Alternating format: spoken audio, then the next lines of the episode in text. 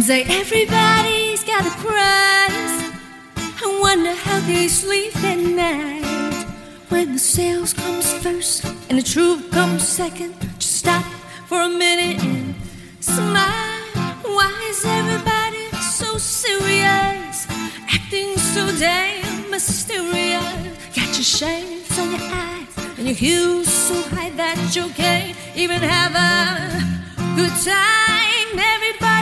look to their left. Everybody look to their right. Can you feel the yay? We pay with love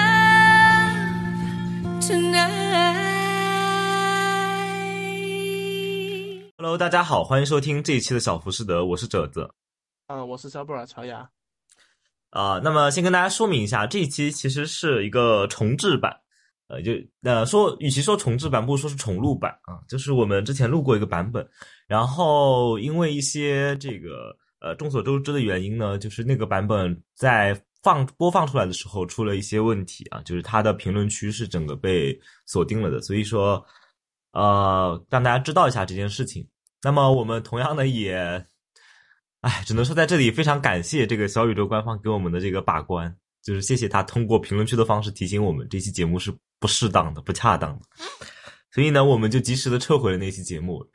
然，但是呢，大家如果想要了解那期节目的内容，呃，那期节目我们是从五个角度的马马克思主义的诠释史来，呃，诠释的角度来，呃，谈论了整个马克思主义的一个某种意义上的一种。一种建构史吧，然后大家如果对那个文本感兴趣，可以去到我们的公众号，呃，已经写在这个 show notes 里面了。然后在节目公节目的这个介绍那边也贴上了公众号的这个名字，大家可以去找来完整的文章。然后那篇文章的题目叫《谁是马克思》，大家可以去公众号里找一下。然后另外，如果大家呃对文字阅读有一些障碍的话，大家也可以去关注这个肖老师的 B 站。肖老师可以把 B 站号跟大家说一下。嗯，对，我的 B 站号也是这个名字啊，肖布尔乔亚。嗯呃，然后这个当然了，就是也不定是有文章啊。如果你是喜欢听我们两个人的唠唠嗑的话，嗯、呃，唠两句的话，也也可以听一下，也可以听。而且里面对于一些具体的问题，也是有一些展开和那个对，举了很多的例子，嗯，以及对一些那种当下有些社有些西方社会的乱象进行批判了吧啊。啊嗯，好，啊、那个那个，所以说就是还是有它独立存在的意义的。大家可以边看文本边边听我们那个那那个视边看边听我们那个视频里的音频啊，呃，也非常不错。呃，那个视频里面还有一个呃非常非常非常比较有意思的那个卡通小人形象啊，大家可以边看边观看边大家可以品味一下那个 卡通小人的姿势。嗯嗯嗯，对对对，这个这个有有这个这期文本，因为这样的一个。呃，可以说是小宇宙官方对我们的优待吧，关爱吧。呃、所以说它它有这样的一个变成了一个复调的文本，对不对？就是通过我们这期相当于是缩短型的导导读啊，然后再再再是我们一期的那个文本里是怎么表现的，还有我们视频里当时是怎么说的啊，这个三个声部组成了一个复调性的文本，这个非常非常有有利于大家这个脑力风暴啊，brainstorm。所以非常感谢小宇宙，就是对我们做这么一个把关，非常感谢啊。好，那我们接下来就进入我们今天的正题啊。那我们既然是重录呢，那我们就不去复读那个文本了，大家也可以自己去看看。我我们已经把这个途径告诉大家了。那么我们今天来谈论一个比较具体的话题，就是在这个文本中，大家如果啊、不清楚这个名词的，也可以先去参照那个文本，然后再来听这期播客。呃，就是历史现象学和商品拜物教的问题。呃，商品拜物教可能大家在很多的这个教科书的说法也都看到过啊，就是呃也是蛮多的提起的一个马克思主义的概念。教教科书不提的，你不要瞎说啊，不提吗？哦，那可能是我没有读好，当时那个政治没写好。好，那我们今天主要就是来谈论历史现象学和商品拜物教啊。那么可以先请这个肖老师来这个稍简单介绍一下历史现象学的整个概念大概是什么意思，然后呢，我们来谈论一些具体的例子啊。就既然我们是重录呢，就不要再去复读一些理论了。这期节目我们就更多的谈论一些现实生活中我们怎么去通过马克思去理解我们身边的呃人和事，包括理解我们的自己自己的这个行动。嗯，对，肖肖老师可以先介绍一下。他嗯。既然是重录，我们对于这个历史现象学的，现在历史现象学就是我那个文章的第三部分啊。但是所以说我不准备把它再详细阐述里面。当然原文写的比较简略，这次说的更简略一点。呃，首先我们谈到马克思有一句话叫“后人体解剖是后期解剖的钥匙”，所以在这个角度这句话基础上，大家记住这句话，然后就可以结合我刚刚剩下的阐述，可以稍微理解一下，接再结合一些文本吧。呃，首先谈到历史现象学，我们必须要从康德谈起。呃，康德的哲学大家都知道，他有一个说法叫他是哥白尼式的革命，他宣告了一个时代的来到，就是工业时代的来到。呃，这个时代的时代精神跟之前那种绝对的时空观，跟那种人与他的生产资料或者是一些人与世界吧，不是不一定是生产资料，直接照面的那种线性的时时空，那种直接直接性的感性的生活是有很大的区别的。因为康德宣告了一个机械化大生产的时代，人的这个存在方式跟认知方式都有了一个根本性转换的历史性界限。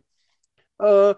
如果大家对科学史有一定了解，大家知道爱因斯坦他后来就是就相对论嘛。呃，当然这这里多提啊，我怕因为毕竟我是这个搞搞人文的，我怕说说说出毛病来。呃，以及以及这样一个相对时空在一处在一个特定的历史情境下，这个情境呢就是这个我们熟知的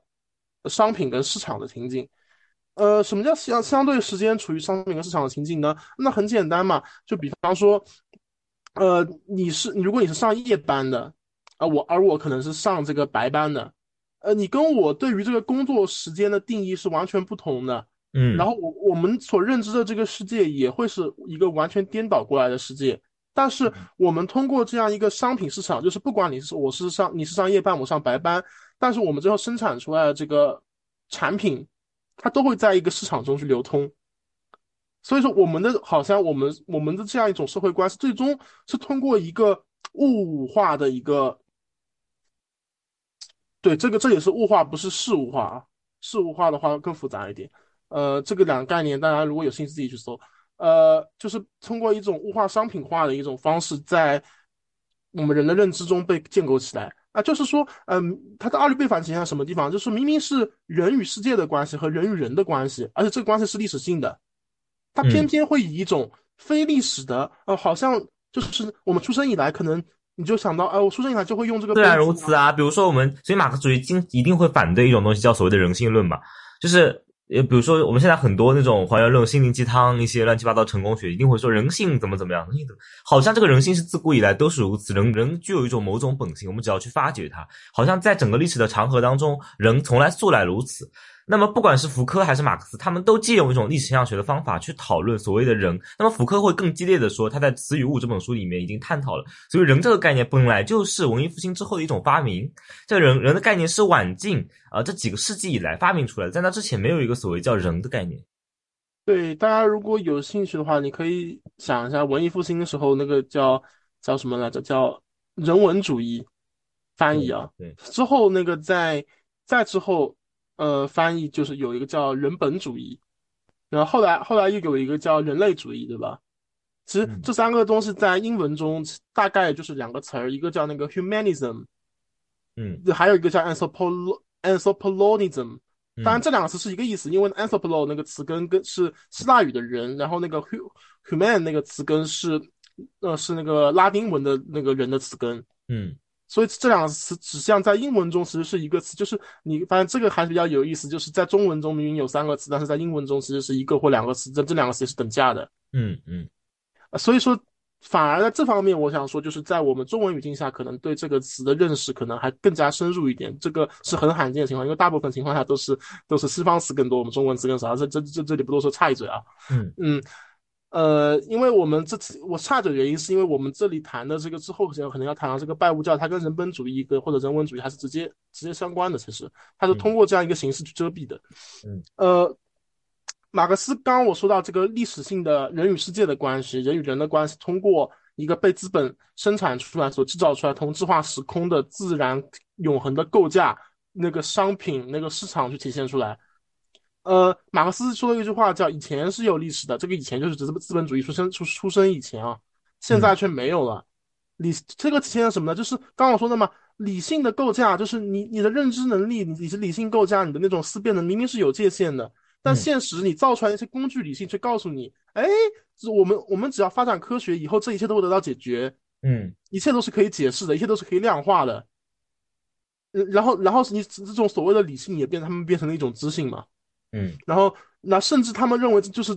这种范所谓的知性范畴表这样的一个范畴中间的运动，它是无所不能的。嗯然后康德发现了这个问题，但他没办法解决，就是他他他列过那个范畴表嘛，那个十二范畴表，嗯然后去反思过这样一个理性的界限，就是我们所知的那个先天自先天命题跟那个跟那个经验命题嘛。嗯，然然后呢，然后但他没办法解决这些问题，他只好把世界分二分成了什么，就是一一维一边是现象，一边是自在之物。嗯然后自然后自在之物通过刺激你的感官，但是但但是你实实际上不能认识到自在之物，你认识到的是那个自在之物刺激的你所你所在在在你的那个认识的模时空模式下诞生的那个表象，就是现象嘛。嗯然后，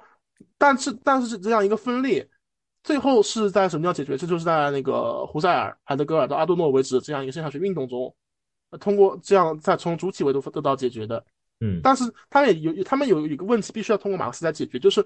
现象学运动走到海胡塞尔，就就胡塞尔那边是胡塞尔把它当做是一个科学认识论了。嗯，然后当然他直到很晚，就是大概快快死的大概前大概五六年，他开始走向生活世界嘛。嗯。但是到海德格尔那边，他是直接把它当成是一个人的此在的一个存在论嗯。的现象学，然后然后到那边为止，他就是把一个从你的主体出发去认识世界的一个界限和和你的这样一个到底是怎么去搞这样的一一一整套认识，他把这个主从主体的方面出发，把这个主客体的这个一二维给二维的界限绝对界限给消解了。嗯呃，但是有一个问题就是他他们他们这样做，始终是存在一个先验预先先验假设，就是一个先验直观这样，就是历史直观这样一个假设的，嗯就是你手你再怎么还原，你就像胡塞尔说，胡塞尔他不那本书叫《笛卡尔式的沉思》，那你最后还原出来还是要有一个，呃就像你说那个不是我思，它也是有一个思在那边存在的，嗯。嗯，那么那么这就有还还是会留下一个二分，就是那个应该和是的二分，就是应然跟实然的二分。嗯。但是这这就是为什么说我我们只认马克思他是一个历史现象学，因为从历史的角度出发，其实这个地方从从海德格尔到加达默尔那样一个阐释学中也也也也会出现这这样一个导向，嗯，就是就是要强强调那个前前见嘛，嗯。呃，前结构或者说嗯。对，马克思他就是通过一种，因为什么历史现象学就是就是从从客体出发，并且最后达到一种主客的一个合合并，就是因然跟实然它本身的一个界限的绝对界限的消解，不是说没有界限啊。嗯嗯。呃，在这样的一个，就是在这样的一个一个历史现象学批判中，呃，资本主义体系下的一些像拜物教意识形态还有宗教宗教神学这三者的同一个历史根源就凸显出来了，它就是这个商品形态。嗯社会关系它完全成了这个事物。我说这个事物，如果大家对德语有所了解的话，之前我说那个物化是定，d i n g 定，定嗯我这里说的那个事物是 zach，就是 s a c h e 嗯 Sach。啊，当然德文字母不这么读啊，我是用英文字母的读法读读法跟大家读的哈。嗯 呃，这个事物稍微举就是举三个例子嘛，就是商品、货币、资本。嗯就是这这这要提一嘴，大家对事物跟物，大家可能会稍微有有一点感觉分辨，当然这个比较复杂的，可能写篇论文了。嗯，大家可以去搜搜一些文章自己来看一下。嗯。呃，从它就是从这个事物社会关系完全从了事物跟事物跟事物自身的关系，就是嗯。明明是你人跟人自身的关系，或者人人跟事物的关系，全部被颠倒为了事物跟事物的关系。嗯。这个东西就叫事物化，区别于之前那个物化，它是不一样的。嗯。嗯，因此最后这样一种事物化的最高形式是，呃，记到记忆撇，那个记忆撇大于记，嗯。呃，就是就是这就是一这是什么？这这就是那个大家熟悉的那个词嘛，就是 gold，就是就是钱嘛。嗯呃，资本就是这样的一个模式去运作，其资本是能够生钱的钱。嗯，这其实就是其实其实这个就是，嗯，这这就是马马克思把它恰恰就是刚刚讲的那个，他那个遮蔽和物化的过程，就是把中间的劳动过程、商品制造的过程、人和人的社会关系、雇佣与被雇佣的那些东西，然后谁替谁劳动，谁在劳动，商品整个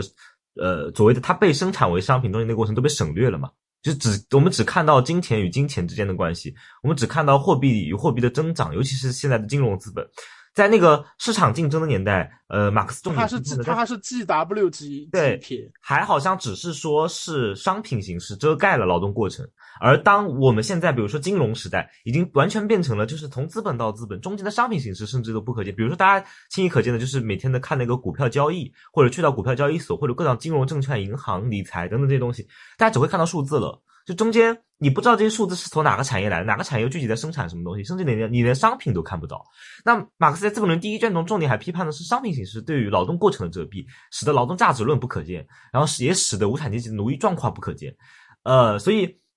呃呃，呃然后卢卡奇又进一步说，正是这种所谓的呃某种意义上的物化关系，成为人们的物化意识，也就是呃在这样的资本主义物化关系中的人们啊、呃也会通过物与物的关系来认知自己和其他人的关系，所以也因为你因为你从出生开始，你的那个你的那个整个从经验中，或者说从一个先对你来说是先先天的啊那种认识形式，它就不存在那些东西，尤其是一些那种生活在很大城市里的孩子，其实像我们也算半个了，其实，嗯。就是其尤其是会有这种情况，就是他从出生开始，他只他毕竟他与那个生产资料与那个商品，直到他去工作之前，可能他工作都都是工作那种证证券交易所的工作，他都看不见，他根他本看不见见劳动过，程。他他不知道那那是什么啊。对，就哪怕是你在那个刷短视频能看到一下，那也是一种概念化的认知。对我们举个例子，我们举个简单的例子，就比如说商品对呃劳动过程的遮蔽，对劳动遮蔽是什么？就比如说大家都有手机，你就拿个手机，尤其是大家有苹果手机的，更应该知道，它是一个全球资本主义的产业链。比如说它屏幕是三星的，是可能是韩国的工厂，里面有各种各样来自东南亚、来自中国、来自韩国的工人。那么呃，或者说，然后你的电池，对吧？电池是中国的，中国的厂商制造的。然后你的这个系统，系统是美国的，等等。这里面也会看到有它相应的一一部苹果手机到你手上之前，它经历了可能在全球窜了一圈，然后最后。呃，这个窜意味着什么？它在全球的各个工厂被加工，被各种各样的工人参与到这个劳动的过程当中制造出来，最后到你手上。然后你这个商品形式怎么对这个劳动过程这边？就是我们大部分人买了手机，我们不会通过这个手机去联想到背后有多少人在为了这个手机劳付出了劳动，有多少人的剩余价值，呃，就是他那个劳动所得没有获得他所应该要获得的劳动所得，中间有一部分的剩余价值被他他们的老板抽走。所以说这个过程都是对我们不可信。我们拿到的就只是一个商品嘛，就是个手机嘛，我们不会觉得这个商品，商品就是我花钱买的嘛。所以你看，我们和那些劳动者的社会关系变成了什么？变成了我的货币和这个商品之间的一个物和物之间的交换关系。那么我们再举个例子，比如说刚刚肖老师讲到的更极端的，现在是什么？就是你连这个商品你都看不到。我们只看到我们这个股票，比如说大家如果有人炒股，你看到你那个那个收益不断的涨涨涨涨，你也不知道为什么会涨，因为股票的大家知道金融市场它是调控资本市场的预期的，就是它是通过资本市场的预期来赚钱的，就是说它赚的是未来的钱，所以说，呃，我我我们就它跟借贷什么逻辑都是一样的，就是把将来的钱拿到现在来用啊之类的。哦，对，所以所以说那个之前不是那个之前我们上一期谈的那个《消失的他》里面，里面说那个说那个资本家的那个那资本家的那个那个小姐家老老老公，他会因为借欠款而被追杀，这本身就是一件很荒谬的事啊！因为他们这个整个经整个资本家的玩法就就是就就就是欠钱，就是靠欠款才能够变成大老板，就是你不欠钱你是做不到这一点的。对，所以那个什么陈思诚，其实他脑脑脑子脑子里没没这个概念啊，他对他们不懂政治经济学的。对所以我我们我们我们回过来讲啊，就是比如说你炒股，你就只看那个数字涨，它遮蔽的是什么？它不光遮蔽了我们刚刚讲的商品对劳动形式遮蔽，它甚至连商品都看不到，你根本就不知道，比如说你买的那什么什么什么白酒，什么什么乱七八糟的，就是些买的什么什么药业什么什么的。你都不要说，就是你都不要说啊，你能想到那个劳动过程、那个工人雇佣关系这些东西了，你就不用想到你跟那些工人们的关系是什么，你连你连它其实具体这个厂你投资的这些股票，它对应的企业它在生产什么你都不知道，就是它你连商品你你都见不到，所以它最后就只变成了数字的增减。哎呀，我亏了，我赔了，但它实际上对应的是什么？对应的是某个企业的亏损和盈利，或者它的预期亏损和预期盈利，以及对应的是每某个企业它内部企业工人的这个剩余价值的不被剥夺，以及它的失业。就这东西都是在这个过程中是被消弭掉，看不见的，看不见的。所以这是举两个例子啊。嗯，对，这整个你刚刚举的一些例子，这整个都变成了一种叫什么？它这些社会关系明明是社会关系的事物，被你当成了那个只有天然属性的那个物。是的，然后你好像这些东西就是我我天生就会啊，我花钱买的手机啊，我是拿我的钱换的手机啊，但是除此之外你什么都不知道。对，然后在这样一个资本主义社，就是被你认成了什么？就认成了一个资本主义社会的这种社会关系，连通其他资本的这样一种衍生品，就是，哎，我就是像像就像有些人就是，比方说我们的一些终端设备吧，就是像啊、电脑这种，它或者说是你你在一个服务器打游戏一样啊，你打的是那个游戏，哎，我就只知道这个游戏，那个后面那个终端怎么跑的，你怎么知道？是的，你是的，然后然后就是这样，这这种东西，它就是一个历这些东西，马克思揭示是什么？揭示这种这些所有的这些你看起来是呃天经地义的自然的永恒的东西，它都只不过是一种历史的暂时的产物。是只是我们目前这样一个资本主义的发展，而不是我们啊，是西方的一个资的资本主义发展阶段中，它是一种历史的、历史的、暂时的、有一定阶段的，而不是说你从来如此的。自历史唯物主义中的这个物，在这个体资本主义体系下，它就是这个社会关系。怎么叫就像唯福柯在他晚年的一期讲座叫《生命、政治的诞生》当中，他就提到，呃，当代资本主义社会，尤其是以自由主义为主导资本主义社会，呃，或者新自由主义为主导资本主义社会，它是利用经济理性作为国家理性的这种内在根据，然后将这个将这种经济理性，也就是利益最大化，就是我们刚刚讲的那个资本最大化，就是那个数字最大化，呃，来作为一种治理的手段，能够尤尤其是它最深刻的治理是什么？它不是说要求你这么做，而是使得每一个人主动的这么做。也就是其实这跟吴卡吴卡基所讲的物化意识是一样，就是它是从你的主体性出发了，它不是说一种从自上而下的要求你呃去服从这种经济理性，而是我们自发的在我们的意识在这种刚刚被这种历史性的遮蔽的这种人和人的社会关系当中变成物和物的关系之后，我们自发的去服从这样一种经济理性。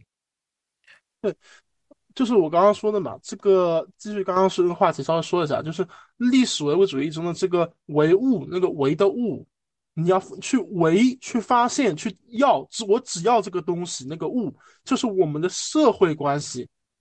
就是你要去掉那个物跟物的之间那个关系的遮蔽，去发现物跟物之间你所真正去体会去用的那个是你的个人跟人的社会关系。是它是它在这它在这里被揭示出来了。然后你也知道，刚刚我说的那个历史性、暂时性，它是历史唯物主义中那个历史，历史所以所以叫历史唯物主义，它不是有些人所想象的那个。那个广义，那个广义的什么啊？历史发展是必然的，必然资本主义是必然会消灭的。恰恰马克思主义的这种历史上学就是要告诉你不是必然的，资本主义本身就不是必然的，它是一种偶发性的历史阶段。但是就是这么一个历史阶段，它制造了一种偶发性，让你甚甚至还想试图刚刚我们讲的用人性或者之类的东西，让你以为这是必然的。所以恰恰马克思主义要做的事情就是去接触、揭解蔽这种资本主义宣称它自身的一种天然性和必然性。呃当然，这个解蔽你不能把它理解成海德格尔意义上那个那个消极的解蔽啊，就是那个无弊状态。它是积极的，就是某种现象学还原嘛。如果我们回到某种胡塞尔的语境，就是他要去把握到那个本质和真相嘛。对，那个是回是是回是回到事物是本身那个那那个解蔽，不是海德格尔后面用那个不无嘲讽的那个姿态说的那个解蔽。对，呃呃，他所以说从我们这样一套阐释之后，简单的说一下之后，大家都就是最后得出结论就是，在这里最后我们得出结论就是历史现象学、历史辩证法跟历史唯物主义要告诉我们的事情，最终其实就是一句很简单的话，那就是一切社会关系都是历史的和暂时的。是，包括现在，尤其是现在这种商品关系，人和人之间的这种物化关系，我们要首先要，比如说刚刚的，你用一种历史上学的方法去还原它整个商品形式，去还原，甚至往后再还原它的它的劳动过程等等，这个过程就是一个不断的采用这种方式去还原的过程。包括我们刚刚讲人性，那你其实就要想，我所谓的人的本性，比如说人表现出来这种特质，它是不是有一些社会文化的根基、经济的根基？对，那对个我们就是去还原到那个根基上一句话嘛，就是那个就是那个没有超阶级的人性，这就是这么个意思啊，就是伟大领袖那句话啊。包括我们回到一个，比如说最近这段时间特别热的就是高考嘛，我们很多人看到很多社会热点的新闻，会说，哎，很多这个著名企业家的这个小孩儿啊，咱们这个人民企业家的小孩儿，他就考试就是分数特别高，然后下面就有很多评论就说，哎呀，龙生龙，凤生凤，老鼠的儿子会打洞，就这种好像是在夸耀，说是，哎，你看吧，这爸爸这么厉害，这妈妈这么厉害，这小孩儿这么厉害，但但是对对，这个现象是对的，龙生龙，凤生凤，地鼠的儿子会打洞是这么说法。对，但是我们要想的这个角度，恰恰就是我们不能把它视为一种天然的必然的，好像是一种天然的智商、人性的必然。但我们恰恰就要，比如说，如果用马克思角度，我们怎么理解这件事？就是我们我们其实，在肖老师那篇文章里谈到，就是阿尔都塞的那个体系问题，就是比如说谈到再生产的问题。文化是怎么被再生产的？文化资本是怎么被再生产的？我们举个很简单的例子，你像比如说你在小学时候，你英语，比如说一次小学的联考啊，你们那个市里边，然后你这个英语考了，比如说你一共一百分，你考了七十，诶，然后你家里有个朋友，你爸爸的朋友或者什么是个大老板，然后他家小孩考了九十，然后就会说，哎呀，你看。人家天赋就是好吧，人家就是有学语言的天赋吧。但是你试图去还原一下，你看他家庭条件为他这个小孩的教育投入了什么东西，给他提供了什么样的教育资源？比如说你突你去探究一下，去问问，可能会发现，哎，哦，他幼儿园就上的双语幼儿园，然后小学又上的什么外国语小学，然后他的老师很多都是外教，然后有一个语言环境，上课都必须讲英文，必须听英文等等。这个时候你就会发现，那个所谓的天才就被去掉，就被就被解闭，慢慢还原成了各种各样的呃文化资本，比如说他们家的政治经济地位啊，他们所处的阶级位地位啊等等，这个所谓的天才这个东西就被去魅了。那么，嗯，同样的，我们我们也可以就是试着用这种还原的方法，比如说很多人最近抱怨，哎，躺平这个工作很累啊，什么九九六加班啊，哎呀，这工作怎么会换来换去都不满意啊？当然不满意了。比如说，你用一种这个人本主义的方式去，或不是人本主义啊，是一种就比如说异化关系方法和主义批判的这种劳动异化的问题。我们讲，呃，一个一个所谓的比较呃顺畅的，就刚刚说肖老师说的这种所谓的主客没有这种截然二元对立的这种这种，是我们在劳动过程中实现自己嘛？啊，就是经常黑格尔讲的那种，在客体中展开你的主体主观精神，然后。呃，但是我们现在的劳动是什么？就是我们变成了劳动工具，我们变成了客体，我们变成了甚至你的劳动力可以被计算成工资、劳动量 KPI，然后每天都有必须要被完成的环节，而且你的分工被切碎，你也见不到劳动产品，劳劳动产品最后的成果也不归于你，你和劳动产品的分离，你和自己劳动过程的分离，你变成了劳动的工具对象客体，而不是主体，而不是刚刚讲的那种自我实现的一个劳动过程，所以怎样一个？整个一个过程，你又可以还原到这个异化劳动的过程，就是主体的客体化、主体的工具化、对象化等等这上面去。所以，呃，大家可以看到，就是我们这个习以为常，你不要认为这是种必然。哎呀，工作没有什么开心的工作，那你恰恰就要讲这种你认为又认为是一种历史必然性，一种自古以来从来如此、永远如此、将要如此、必然如此的这样一种理念，就可以经由马克思历史现象学去去比。好，肖老师可以继续。嗯，对，就是嗯，就是实际上。嗯，刚刚也提到了，你在工，你比如说你在工作中啊，嗯，就是其实其实，在工作的学习中，你刚刚说那个学外语的例子啊，这个这个肖某人自己就是个例子嘛，嗯嗯嗯，就就是我从小其实就是那个在一个相对有那种双语环境长大的嘛。嗯，所以可以看到，既得利益者啊，现在大家揭示，就是自既得利益者自己的自由自我剖析啊，不批判别人啊，就是就是很简单嘛，就是那如果你从小就是能够在一个非单语环境去生长，当然其实这个非单语就是我说的这个外语不是狭义一点的，就是那种方言不算啊，嗯。呃，因为因为大部分的情况下，那个方言的话本身不会特别影响你在社会中的地位，就是当然可能会有那身份搞喜欢玩身份政治的人啊，就是那种喜欢排外的人，但这个不算，就是整体来讲，在政政治经济地位中是不会受到巨大影响的。嗯，它只是一个身份认同问题的，大大大部分情况下，呃，我小时候的那个环境可能会有说英语的人，嗯嗯，说中文的，说粤语的。呃，粤语这我不是说它是不是方言啊，就是它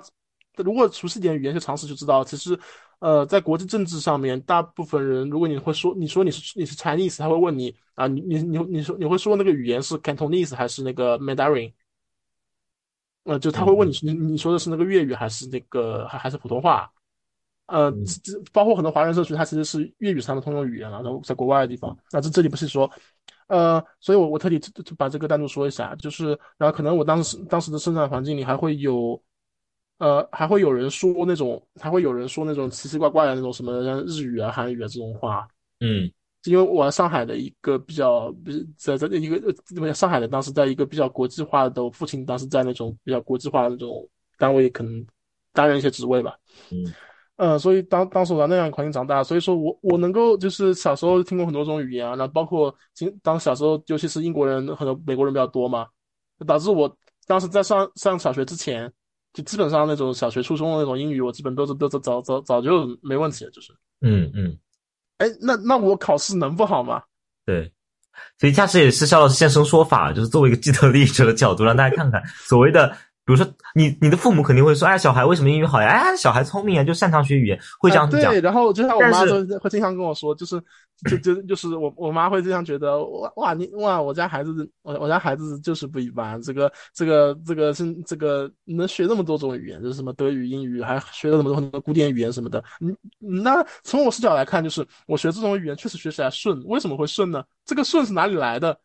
对对，所以刚刚有可能就是你的从小这个你的先验框架里有这个结构呢？对对，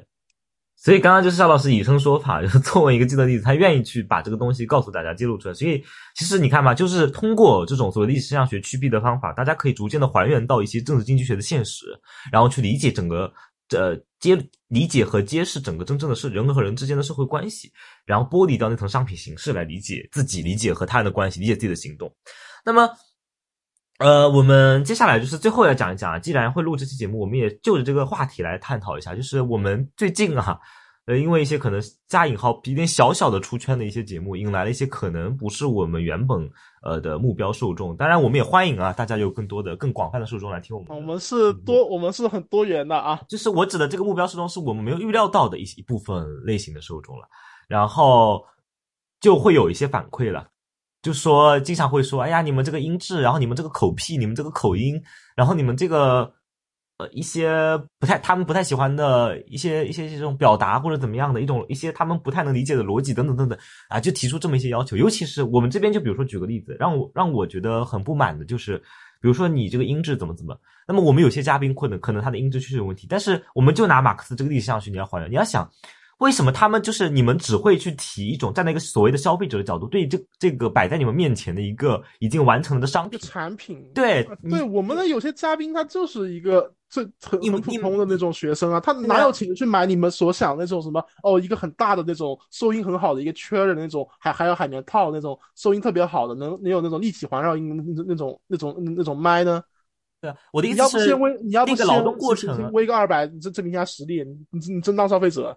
你比如说，刚刚肖老师提到，就里面有个叫劳动工具嘛，你看我们把这个概念都还原出来，劳动工具对吧？就是那个耳机、耳麦，然后劳动，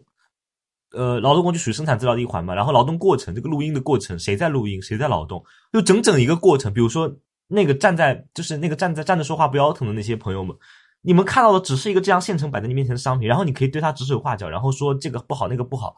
前提第一个，我们说劳动工具，那你有没有考虑到我们个别嘉宾，他可能就是刚刚肖老师说，他是一个大学生，他可能甚至家庭还是比较贫困的大学生，他没有办法去买很好的麦，而且他也是他也不是专门做播客，只是被我们邀请来和我们配合一起录播客。对啊，而且他整个劳他们的工。作本来就不是不是那种经常会去说话的人，他我们只邀请他来分享他的想法。对，那那难道没有一个好的麦，他就没有资格说自己想说话了吗？没有然后然后他说的话，难道音质不好就就就不值得你被就不值得被你们倾听吗？难道一个人的思想会会会因为他的所谓收音啊，这个收音不还不是那种模糊到让你听不清，你是能听到他在说什么，只是是可能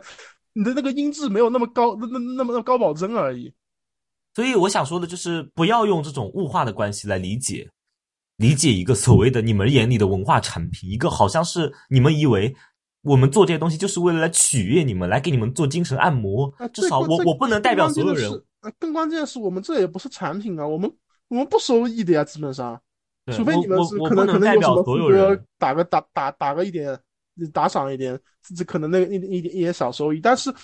哎，但但是这个总体上来讲，我们这样一个产嗯节目总体上还是一个所谓的无偿或者是自愿的吧？不是啊，肖老师，你刚才那个什么打赏一点小收益，呃，恰恰就是一个问题啊。就刚刚说他们说，我说他们没有意识到那个劳动工具的问题。那劳动工具不好，他们想到的只是说你怎么不去改善，但是他们从来不会想劳动工具改善的钱从哪里来。啊，对啊，就是我意思就是你要如果你要从消费者的逻辑出发，那那你先消费啊。对啊，你你都你都想象不到劳动工具，因为不是说他们消费，他们连想象不到劳动工，他们觉得这个声音就是天然放在那的，它不是录制的，你知道吗？就是那个劳动过程是没有的。我们刚刚不是讲了那个商品形式吗？劳动过程是没有的。就他们只看到商品，而中间那个劳动过程是不是？也就是他们会认为这个声音是天然摆在他们面前的，甚至没有录制的过程，那个声音就在这，我们这个节目就出来了。没有我们几个在一起录制劳动，我们还邀请嘉宾，然后那个嘉宾可能他还要自己去找他的劳动工具，就找一个能够听得清的麦，这个过程都是没有的。你更别说有一个物对，就劳动工像就像。我我给你们具体化一下，就是如果可能你们如果这样说还是觉得抽象的话，具体化一下啊，就是有一次就是那个在在那个呃在那个我当时录哪一期来着？就是那期讲史航和宗成那期，嗯我我我当时可能当时因为人在外面嘛，比较吵，我嗯当时找了从从那个人群嘈杂的空调间出去，在那个太阳底下找了一个找了一个僻静点的角落，然后然然然后把我的把我的电脑抱出去，用流量用用流量开着，然后然后然后把我的耳麦拿着，然后然后在那边给给给你们给给你们录两个小时，那嗯那音质肯定会受到影响嘛。嗯但是实际上我，我那个那个两那个大概将近将近可能一个多小时的这个劳动，实际上比比我平常在比如说在家里这样一录是更加辛苦的。其实我说句实话，嗯嗯，但这个过程就不不可见嘛，就是在商品形式面前但但是，到你们那边就会体现出，哎呀，那期居然会有一些噪音，啊，那期可能是音质没收音没那么好。是是是，所以我们我们也同样就是说，借着这个话题来说一说我们和听众之间的这样一种关系。我也希望，既然我们节目也讲了不少马克思主义的东西了，我们也讲了不少关于尤其西方马克思主义，我也谈了不少了，就是希望大家不要直到最新的一期，就这这么久听下来了，还是没有办法使用一种政治经济学还原的角度去思考整个劳动过程，去还是以一种商品形式，一种消费者和商品。啊，我听你们的东西，你们这东西是服务于我们的这种这种物化的思维逻辑来思考。当然，其实我们本身也不喜欢下指导棋，就是你你你爱这样你就这样，我也我也不想管你对。我的意思是说，如果你对我们这个节目可能有所认同，赞同我们的一些观点和方法，呃，那么请不要只是把它当成一个我听个乐呵，哦，听完就一扔，然后该怎么样还怎么样。我们是然后每次还要去挑品质，你觉得啊这不是一个好的产品？比如说你把它完全还原成了，甚至你出去买个什么捏脚的服务，然后觉得我们俩捏的这个力度太大了，然后我们捏的这个我就手指甲抠到你了，就变成这种。如果是这样的话，反正我们主体，如果你要，你可以你可以不满，但是如果你要是在评论区就是对我我们也不能恶意的攻击的话，那我们也要行使我们的主权了，我们也只能在节目中对，我们也我们也不能阻碍你在评论区发出你的声音，对吧？这个也是多元中的一员，但是同样你也不能反过来指摘我们，认为你这样的一种，嗯你这样的一种一一种批评是一种一种对我们的直接的劳动的侮辱。对，那所以我们我们自然也会会有我们的操作，我们也会行使我们在自己的这样一个播客中的主权，呃，也是多元中的一员嘛，对吧？对吧？你们不是要讲多元吗？Always 对 OK OK，你多元，别人也可以。那我们也有也有，那我们这个多元里肯定会有这个 aesthetic hegemony，还有这个 leadership 的嘛。对。那那那那在我们的这个这个场域里，那我们可以对你实行一下治权，对不对对？好吧，那我们正好也借着这个话题跟大家把，呃，我们希我们希望或者说我们感受到的和听众关系当中的一些可能的问题也呈现给大家，好吧？所以大家你们可以有各自的选择，然后，呃，如果你们觉得很多人本来就是认为我们对于你们来说就是个商品，然后你觉得听完这些很失望，你也可以取关，我们非常的支持你，同意你，好吧？本来其实就是就是你说实实在的，就是不像 B 站，因为你直接关注关注的是提升，可以给你带来收益。在像像小宇宙里，你的关注是全没有额外的收益。如果你们不打是赏，我们是没有一分钱的收益的。对啊，是像是像到底是五万、八万、十万、二十万，还是还还是一千、两千、几十、几百？这都本质上都没有一个直接从数据上支数收益的收益的可能性的，都是纯粹靠打你们的，你们可能是未来发电，我们是未来发电，你们可能是未来打赏。是，这个这个是我觉得，因为我把到这样一个位置是，为什么我觉得在这个平台其实是要比 B 站好一点，就是在这样一个节目节目形式，因为它不存在一个我为了自己的这个利益去故意水节目或者是什么的，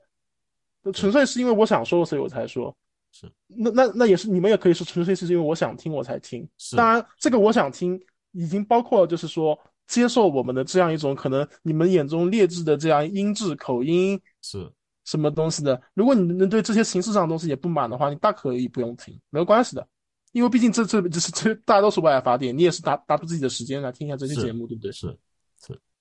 这这都很自由，这这这这方面既既既多元又自由。好吧。那我们就在这样这个小宇宙这个多元又自由的氛围当中结束今天这个节目。那我啊，们对，大家再见。家大家补一句补一句补一句，嗯，大大家如果有兴趣的话呢，可以，我们到时候可以，我到时候看吧。如果是要么在详情界面，如果详情界面不给我发 B 站链接的话，我会在我在评论区发一下 B 站链接。然后那个然后那个大家可以看一下我那个新发的视频的那个封面以及他的那个进点点进去之后那个小人的形象，你就知道结合一下，我结合一下这这个这个姿势不，嗯，有一部分是对这个平台的，一部分是对这个拜物教的，这个拜物教嘛，对吧？一部分是一部分是对这个，也是对某些观众的。我我我我求求你们了，还不行吗？好吧，那我们就在这一期结束。然后我们预告一下，下期我会跟 Lemon，我们继续我们的这个关于性别研究的这个这个连续剧啊。就下期我们会聊整个社社会学上面家庭研究的一个，尤其是在中国的这个场域里面的一些基本的情况，好吧？那我们下期节目再见，这节目就到这里，拜拜，拜拜。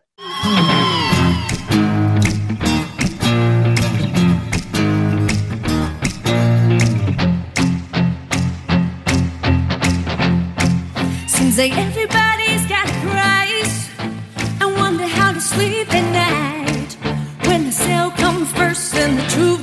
second, just stop